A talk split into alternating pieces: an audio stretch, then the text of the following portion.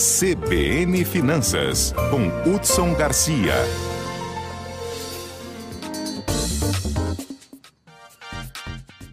Bom, Hudson Garcia já está na linha conosco, nosso consultor de finanças, para falar aí de um assunto que uh, foi uma, uma pesquisa aí que saiu, que foi publicada hoje, falando sobre a confiança dos serviços e no varejo. E tem mudanças aí nessa, nesse índice, né? Bom dia, Hudson Garcia. Bom dia, Lígia. Bom dia, nossa equipe. Bom dia a todos que estão acompanhando a CBN Campo Grande. Lígia, quando você, por exemplo, começa o ano, você faz aquelas promessas, dentro daquelas promessas existe algo que te motiva, que a gente chama de confiança, né? Uhum. Aquela confiança de que você vai conseguir, a confiança de que vai realmente realizar aqueles desejos. Isso é, é, acaba sendo um pouco do termômetro de como é que você vai enfrentar aí os desafios para o próximo ano. Já no começo do ano, agora foi publicado o índice de confiança, tanto do comércio quanto do setor de serviços.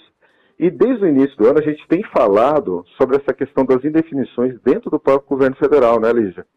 A gente vem comentando aqui que os planos estão sendo construídos, mas que realmente ainda não foram colocados em prática. Isso acabou refletindo no mercado, uhum. aonde o índice de confiança, tanto do comércio quanto do serviço, estão atingindo os seus números mais baixos aí dos últimos meses, caindo é, dois pontos percentuais nos serviços e quatro pontos percentuais no comércio. Isso demonstra um pouco dessa insegurança que o mercado está enxergando nas nas ações que o governo federal está colocando em prática.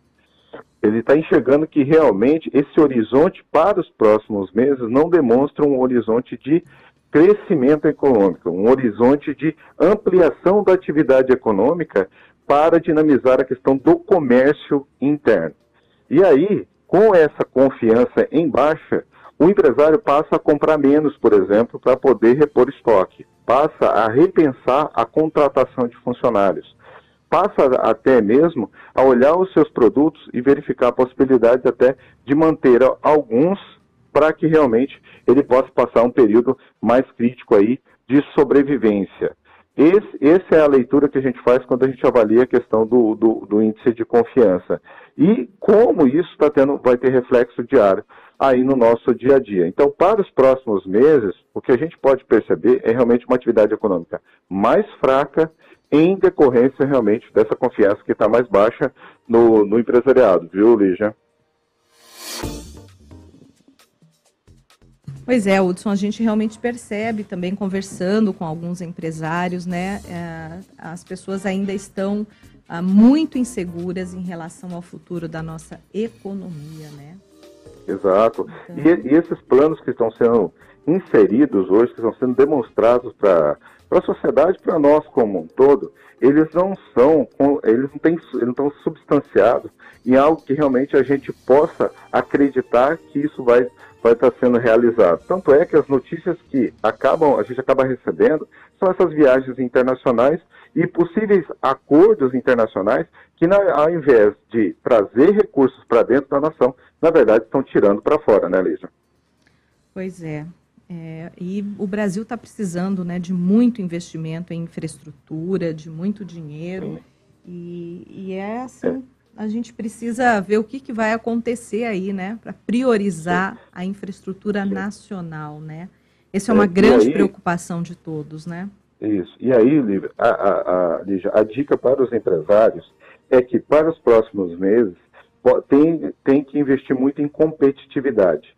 Ou seja, fazer uma avaliação dentro do seu próprio negócio, verificar aonde estão os vazamentos de dinheiro, tentar realmente estancar aonde você está gastando mais que não está sendo refletido em venda e, acima de tudo, tentar otimizar os seus processos de trabalho para que nesses próximos meses, caso realmente essa atividade econômica se concretize, dela ser um pouco mais baixa, para que você tenha um mínimo para garantir a sobrevivência aí para o segundo semestre. É, é, tem que ter uma estratégia mesmo, porque a gente viu aí Campo Grande, eh, ano passado teve um grande número de empresas que chegaram à falência, infelizmente, né? E uhum. a gente não quer que essa situação se repita este ano. Isso o... acaba, acaba exigindo mais do nosso empresário, acaba exigindo uhum. mais conhecimento, informação e tomada de decisão, né, Lívia? Exatamente. Muito obrigada, então, Hudson Garcia, nosso consultor de finanças aqui da CBN Campo Grande. Um bom dia para você e até a próxima. Muito bom dia e uma ótima semana a todos.